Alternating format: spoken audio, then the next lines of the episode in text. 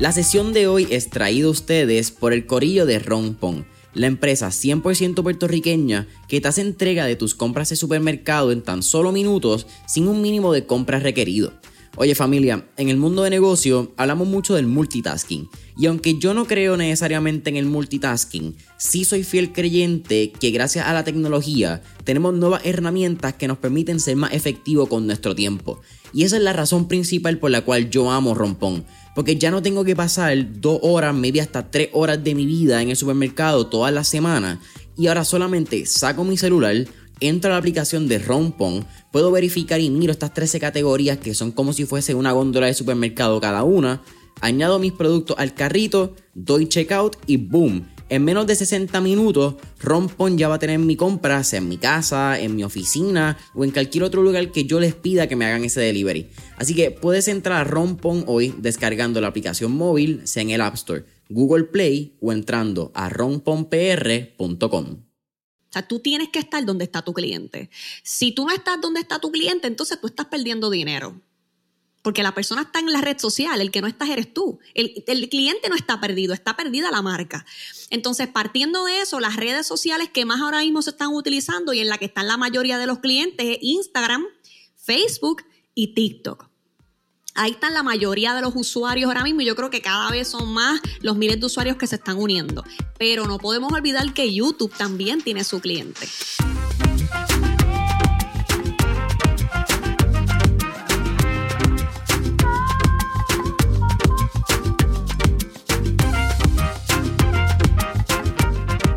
¿Qué es la que hay familia? Mi nombre es Jason Ramos y bienvenidos a Mentores en línea un podcast donde hablamos con los empresarios e influencers responsables por las marcas más destacadas, para que así conozcas quiénes son tus mentores en línea. Y en el episodio de hoy me acompaña Jennifer Michelle, quien es especialista en creación de contenido para redes sociales, creadora de la academia en Precreativos y anfitriona del podcast Marketing con Altura. Jennifer, ¿qué está pasando? Bienvenida a Mentores en línea. Mi gente linda, que es la que hay. Yo súper feliz. Este, aquí me siento relax, en confianza. Gracias, Jason, por la oportunidad. Eh, vamos, vamos a darle con todo hoy. No, Jennifer, gracias a ti. Mira, soy fan de, de mucho lo que hacen en términos de, de, creación de contenido y lo que le enseña a la gente. Porque simplifican muchos de estos mitos y como de toda esta dinámica que hay de no, necesito cámaras profesionales, necesito tener gimbal, necesito tener un estudio. Y yo creo que hablar en como hablamos en Puerto Rico, tú lo haces en un arroz habichuela bien sencillo. Es como que mi gente, vamos a crear contenido y bregamos con la perfección después. Como que eso lo dejamos en la gaveta, pero vamos a crear contenido que es lo más importante para poner nuestra marca afuera.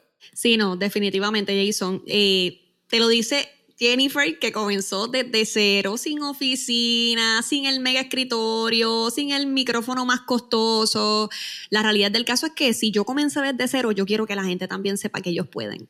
Entonces yo no quiero complicarle la vida a nadie. Yo quiero, ¿sabes qué? Que tú tienes el celular, vamos a hacerlo. ¿Qué tú, qué tú quieres? ¿Hacer un podcast? Vamos, el carro, vamos, vamos en el carro a grabar, vamos en el closet a grabar. Ponte esos audífonos y vamos a hacerlo con herramientas simples. Y yo creo que esa es una de las razones por las cuales también las personas, mi comunidad ha crecido tan rápido porque no te voy a decir, vamos a comprar, vamos a gastar cientos de dólares en herramientas para poder comenzar. Vamos a comenzar con lo que tenemos, porque puede ser una complicación adicional dominar las herramientas costosas, que esa es la otra cara de la moneda que la gente no sabe. O sea, no es tener la herramienta, es saberla utilizar. Así que yo te enseño las estrategias, te enseño los trucos y, ya luego entonces, cuando tengas el presupuesto, vamos escalando con herramientas costosas.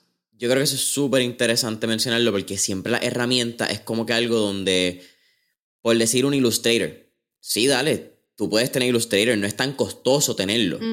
Pero que tú sepas utilizar el Illustrator para poder hacer una gráfica que puedes hacer en 10 minutos en Canva, vas a tener que darle como es. Porque Illustrator, por lo menos en ese caso, no es nada de user friendly. Exacto, exacto. Eh, lo mismo pasa, yo digo que con cualquier herramienta puede pasar. Ahora mismo la herramienta que nosotros utilizamos en mi programa, contenido que vende, eh, mayormente es Canva, que es una herramienta que le llaman diseñadores no diseñadores, y la verdad es que hemos creado maravillas con Canva, pero para muchas personas Canva es un dolor de cabeza. lo que para mí puede ser simple, para otra persona es un dolor de cabeza. Por eso es que creamos cursos, por eso es que creamos eh, cosas, herramientas que simplifiquen la vida. ¿Me sigue? Entonces yo le enseño a las personas, vamos a trabajar con esta herramienta, esta herramienta se utiliza de esta manera, aquí están las tipografías, aquí está la paleta de colores, ¿verdad? De lo más básico hasta lo un poquito más complicado a través de tutoriales, etcétera. Porque la idea es que, no sea un dolor de cabeza para ti eh, dominar las herramientas básicas que necesitas. Vamos al mambo, Jennifer. Vamos a, esta, esta conversación, yo creo que marcarla para esas personas que todavía están como que dudando, todavía están dando pie con bola con el contenido. Y yo creo que como estábamos hablando del contenido, una conversación bien extensa que si nos queremos ir solamente por cómo lo creamos, cómo lo distribuimos, cómo analizamos, son conversaciones bien extensas. Así que yo creo que vamos a ver como este pequeño resumen, a ver cómo, cómo lo bombardeamos.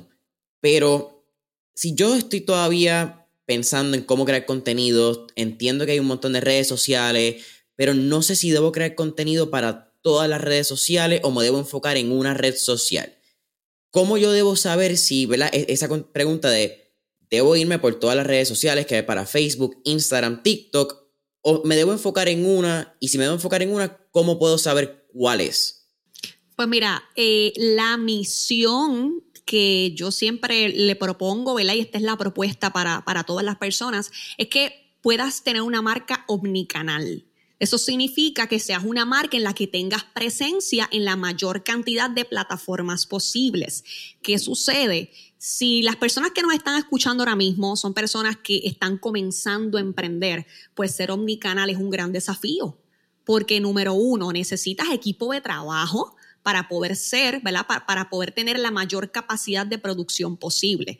Entonces, yo creo que todo depende de en qué etapa, en qué fase del negocio tú estés ahora mismo. Si tú estás comenzando y tú no tienes la capacidad de producción para poder estar Facebook, Instagram, TikTok, YouTube, el vlog, LinkedIn, o sea, son mucho, es mucho trabajo. Entonces, la realidad es que todo depende de cuáles sean tus objetivos. ¿Ok? Ahora, mi propuesta es que tú siempre estés donde está tu cliente. O sea, tú tienes que estar donde está tu cliente. Si tú no estás donde está tu cliente, entonces tú estás perdiendo dinero. Porque la persona está en la red social, el que no estás eres tú. El, cliente no está perdido, está perdida la marca. Entonces, partiendo de eso, las redes sociales que más ahora mismo se están utilizando y en la que están la mayoría de los clientes es Instagram, Facebook y TikTok. Ahí están la mayoría de los usuarios ahora mismo y yo creo que cada vez son más los miles de usuarios que se están uniendo. Pero no podemos olvidar que YouTube también tiene su cliente. Entonces, por lo menos tú puedes comenzar con Instagram y Facebook y el truco está en lo siguiente, Jason. Las personas me dicen, Jennifer, ¿debo publicar el mismo contenido? Si son las mismas comunidades. Es bien sencillo. Tú puedes comenzar en Instagram, vamos a suponer, si tu cliente está en Instagram, publicas un videito corto, 30 segunditos, haces el libreto más largo en el que puedas profundizar y eso lo haces una transmisión en vivo en Facebook. No es difícil. Lo que pasa es que necesitas mucha disciplina y organización para que eso se logre. ¿Ok? Así que en conclusión, tú puedes empezar con una, dos, tres redes sociales y más adelante, si tú quieres escalar tu negocio, puedes irte incluso hasta los medios tradicionales. Vamos a la radio, vamos a la televisión, ¿verdad? Pero eso es poco a poco a medida que tu negocio sigue escalando y tengas el presupuesto para hacer esas inversiones. Mencionaste lo que es el posible cliente y que tú debes estar en donde esté tu posible cliente. Así que ahí yo creo que hay dos preguntas bastante. Una, una ¿cómo consigo ese cliente ideal? ¿verdad? ¿Cuáles son esos marcos que yo debo tener para identificar mi, mi avatar, mi cliente perfecto? Yo creo que depende de, la escuela de marketing digital. Hay distintas personas que dan distintos nombres. ¿Y cómo puedo saber qué tipo de contenido busca ese cliente ideal? Ok, la realidad es que mm, hay muchas marcas que tienen más de un tipo de cliente ideal. Ok, así que eso es lo primero que te tengo que decir. No te, no te concentres en que solamente hay un tipo de cliente ideal, ¿verdad? Y te lo digo yo porque yo tengo varios tipos de negocios. Yo tengo una escuela digital y tengo una tienda de fruta, otra marca de agua, y la verdad es que todas las marcas tienen más de un tipo de cliente, ¿ok? Así que el avatar es una cosa que tú defines. Tú tienes que determinar, no, tan solo eh, de manera básica de cuál es el género, en dónde vive, esos son los datos más simples. Tú tienes que determinar qué es lo que le gusta a tu cliente, cuáles son los intereses de la persona. ¿Ok? Eh, y e incluso, ¿por qué no te compraría? Porque esas son las objeciones que tú vas a cancelar con tu contenido, ¿ok? Así que yo imagino que tú vas a crear como un tipo de resumen o una ficha. Una ficha en la que tú desglosas cada una de las cosas que le gusta a tu cliente. ¿Por qué? Porque tú estás creando un producto para alguien. Básicamente es para quién es ese producto. Entonces, a veces las personas se complican con, ay, que no sé, quién es mi cliente ideal. Cuando tú creaste tu producto, ¿en quién tú estabas pensando? Y vamos por ahí. Sea, yo creo que esa es la manera más fácil de tú definir tu, cliente ideal. Cuando tú creaste tu producto, ¿en quién tú estabas pensando? ¿Por qué ese cliente lo compraría? ¿Por qué no lo compraría? E incluso, ¿qué producto sería capaz de reemplazar el que ya tú tienes? Porque eso son cosas que se nos van de la mano también. Porque el contenido tuyo no tan solo se tiene que enfocar en las fortalezas o en los beneficios de tu cliente, en los beneficios que va a recibir tu cliente, sino también en dejarle saber, yo sé que esto lo puedes reemplazar, pero mira lo que yo te doy por el precio, mucho más de lo que vas a pagar. Entonces, esas son cositas que no siempre se dicen en las redes sociales. Mucha gente piensa, no, Jennifer, pero ¿estás segura? Esto es contenido de pago, no lo digas. Yo lo digo de manera gratuita, pues lo tienes que saber ahora. Entonces, si tú tienes varios tipos de clientes, pues tú creas varias fichas. Te voy a exponer un ejemplo, Jason, y, me voy a salir de mi negocio digital para que vean que en todo negocio aplica. Eh, nosotros tenemos una tienda de frutas, una frutera. Tenemos el cliente que viene a comprar de 1 a 5 dólares. El de Limber, el de la libre de yautía. Pero tenemos los clientes que compran, que gastan 60 dólares en jugos naturales semanal. No le duele, le encantan. Ahora quieren mil preps. O sea que tenemos varias fichas de cliente. Yo creo contenido para los dos. Y eso es transparente para el cliente porque tu plan de contenido es híbrido. Ellos no lo saben. Es totalmente transparente. Así que por favor, cero complicaciones. Es transparente. Ellos no lo saben. Producimos y ya. Acabas de mencionar, yo creo que era la próxima pregunta que tenía, era qué tipo de negocio puede o debe crear contenido. Y yo creo que es bien lindo que acabas de mencionar que, aunque sí creas contenido para negocio digital, también tú tienes un negocio que es físico, que lo puede, que, para el que tú creas contenido. Así que yo creo que la, tratando de añadir esa pregunta, ¿verdad? Es personas que tienen un servicio, que quizás no tienen un producto físico, ¿también pueden crear contenido o deben crear contenido para las redes sociales? Definitivamente sí. Mira, Jason, yo quiero que las personas vean el contenido como algo que no se trata de algo opcional. Ya hay compañías que tienen decenas, o sea, ya hay compañías que tienen departamentos de creación de contenido. Entonces, ¿qué sucede? Eh, primero que todo, pienso que es un asunto también de mentalidad, porque muchas personas piensan que el contenido es algo opcional. Y yo he vivido, he sido testigo de que el contenido es la puerta al mundo. Entonces, nosotros, por ejemplo, estamos, estamos ubicados en la tienda de frutas, está ubicada en una carretera principal, es bien accesible, tiene estacionamiento. Entonces, el error que cometen muchas personas es pensar que como las puertas del negocio están abiertas, asumen que el cliente se tiene que detener a comprar. Entonces, ahora mismo es más rápido llegar a las personas a través de una sola publicación que genere compartidos que estar uno a uno dejándoles saber, hey, yo estoy aquí. Entonces, el contenido es una manera de acelerar el crecimiento del negocio, por lo que no importa el tipo de negocio que tú tengas, no importa, no importa, tú necesitas crear contenido. Y yo sé que al principio es difícil, porque pues tenemos muchos sombreros en el negocio. Creamos el contenido, lo producimos, lo grabamos, lo editamos, pero eso no siempre va a ser así. O sea, el que tiene mentalidad de expansión sabe que en algún momento va a poder tener un departamento full de lo que es creación de contenido, va a poder delegar eso. Así que no importa si eres freelancer, si estás en una red de mercadeo, si desarrollas infoproductos, lo tienes que hacer si quieres crecer.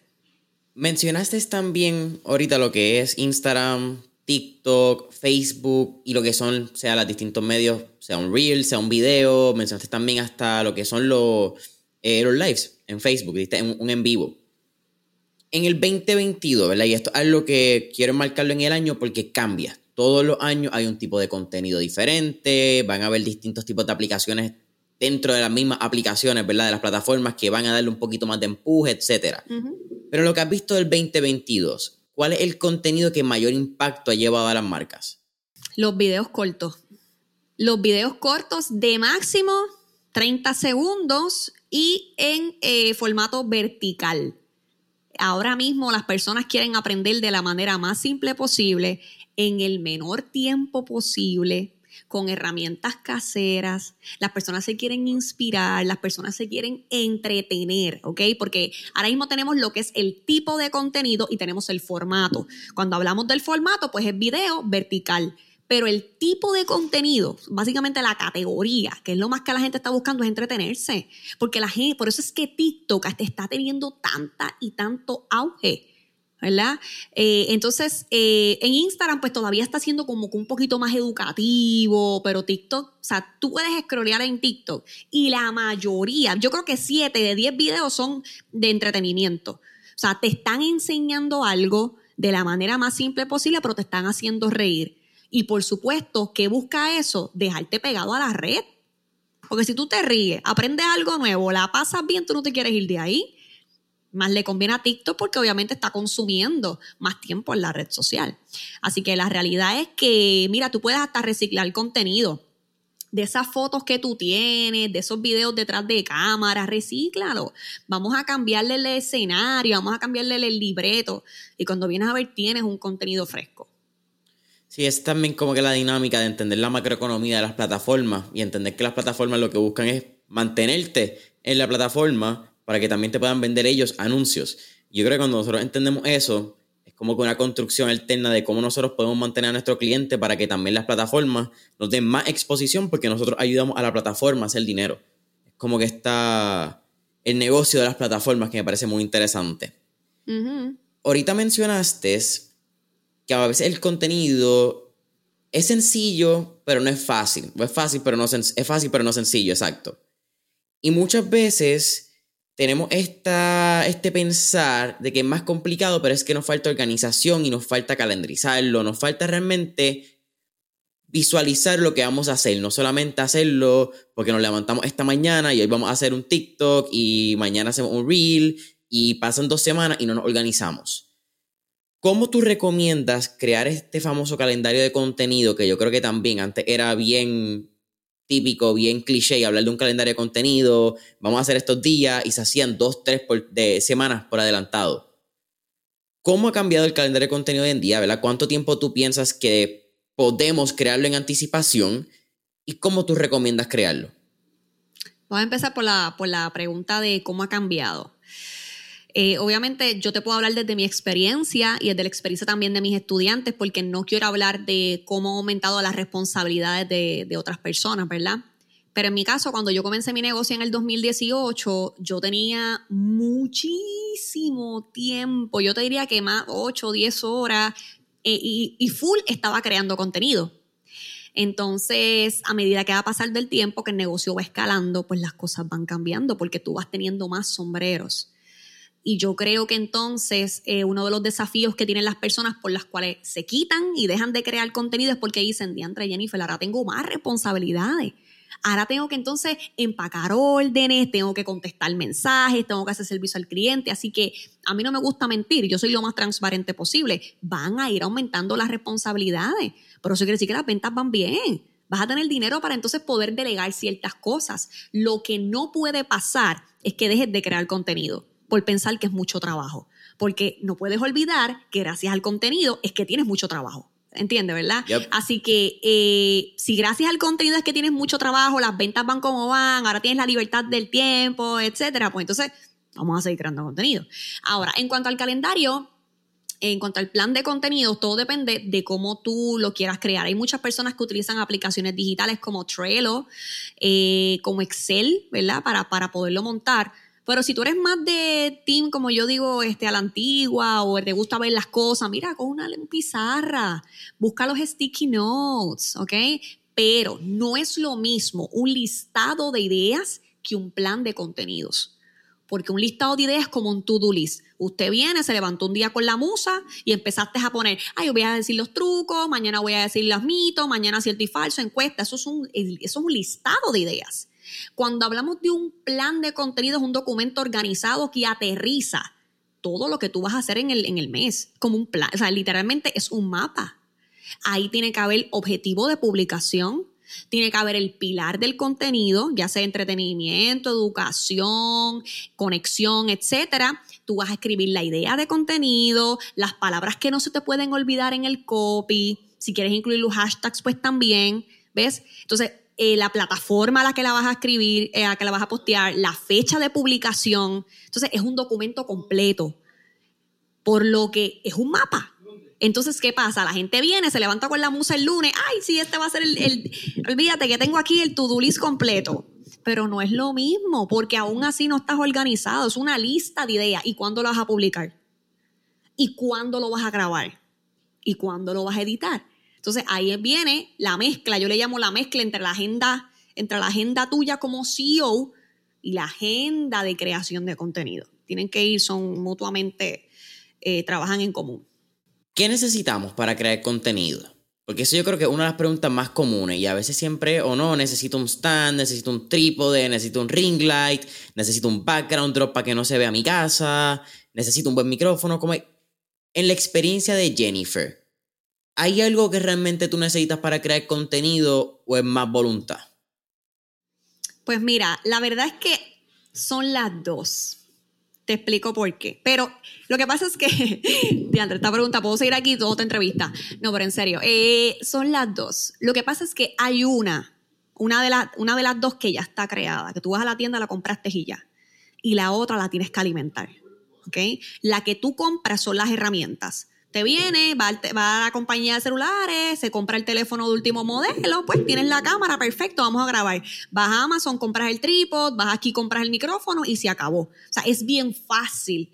Las herramientas ahora mismo realmente yo creo que por menos de 100 dólares tú montas un kit súper cool y como el teléfono es algo que tú consumes todo el tiempo, pues ya se pagan la factura y nos fuimos. Eso está creado, fácil.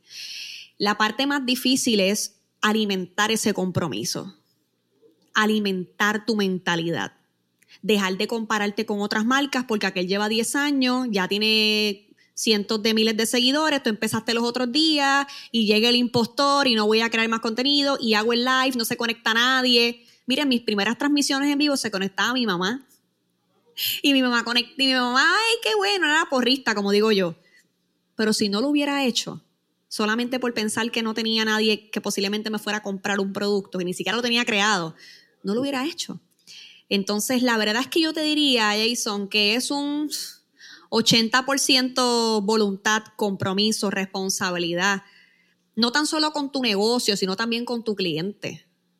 Porque ese es el que te va a comprar. Entonces, hay muchas personas que piensan que se fallan ellos. Ay, me fallé por no crear contenido. Le fallaste a tu cliente que lo esperaba.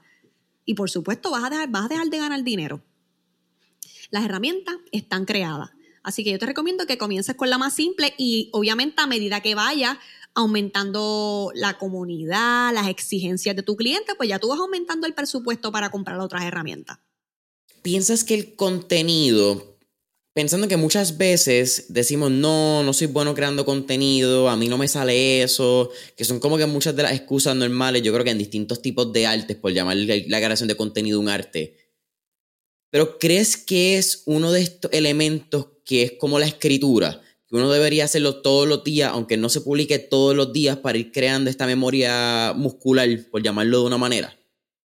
Ok, ¿te refieres a crear el contenido o a publicarlo? No, a crearlo como tal. A crearlo. Pues mira, todo depende de cómo tú te organices.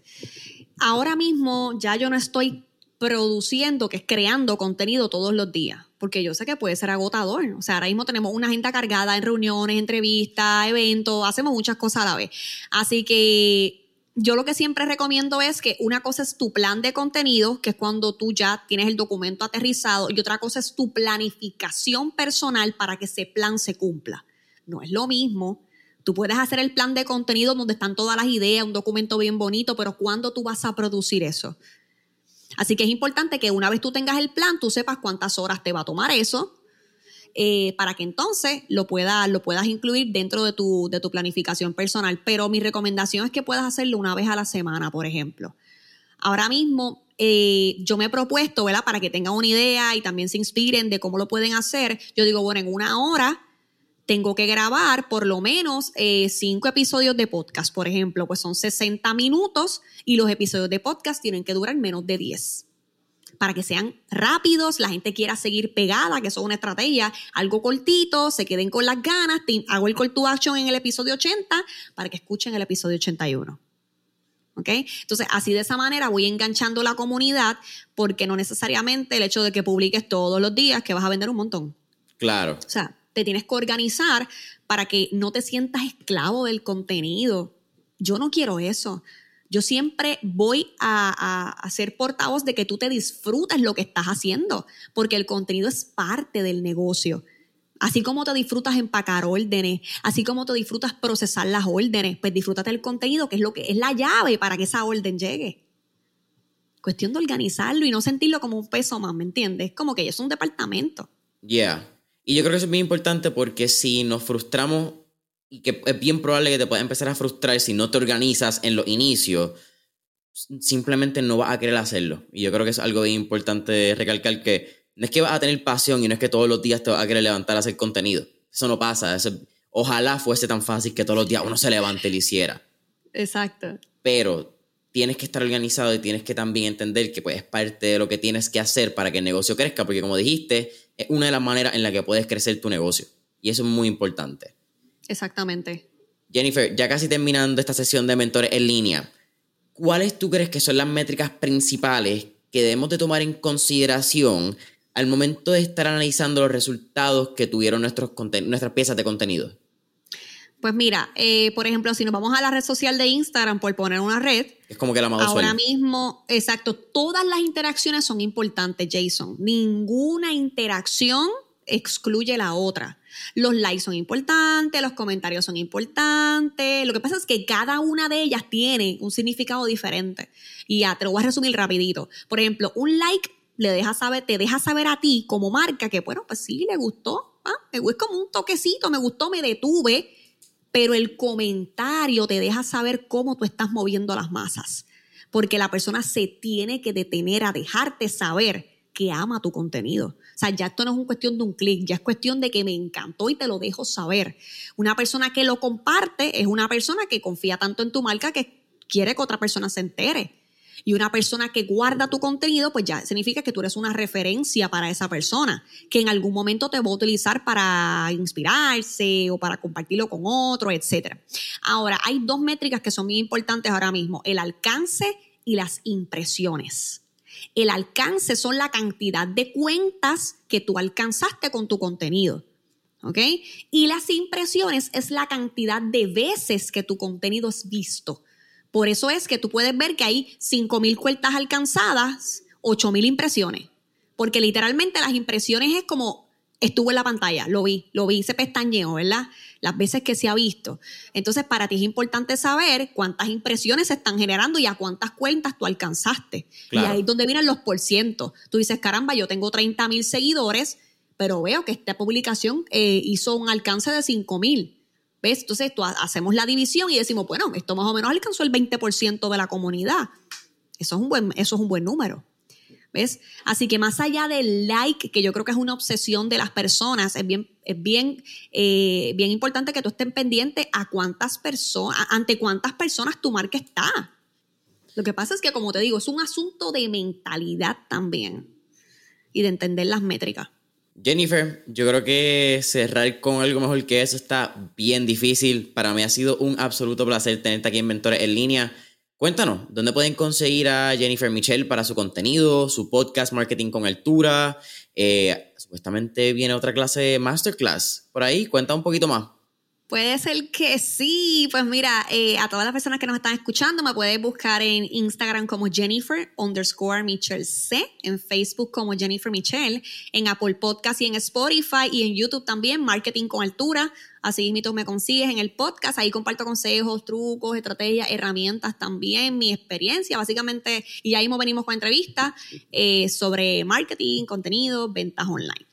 Y entonces, para lo del masterclass, creo que viene otro por ahí en julio, así que puedes registrarte en masterclassdecontenidos.com diagonal clase y me encantaría, me encantaría verte por allá. Así que Jason, gracias por la oportunidad. Gracias a ti, masterclass de contenido, diagonal clase y familia Mentores en línea. Saben que nos pueden dar like y follow en Instagram y Facebook como Mentores en línea. Eh, deja tu review, tu comentario, esas cinco estrellitas en Spotify, Apple Podcasts, YouTube y hasta la próxima.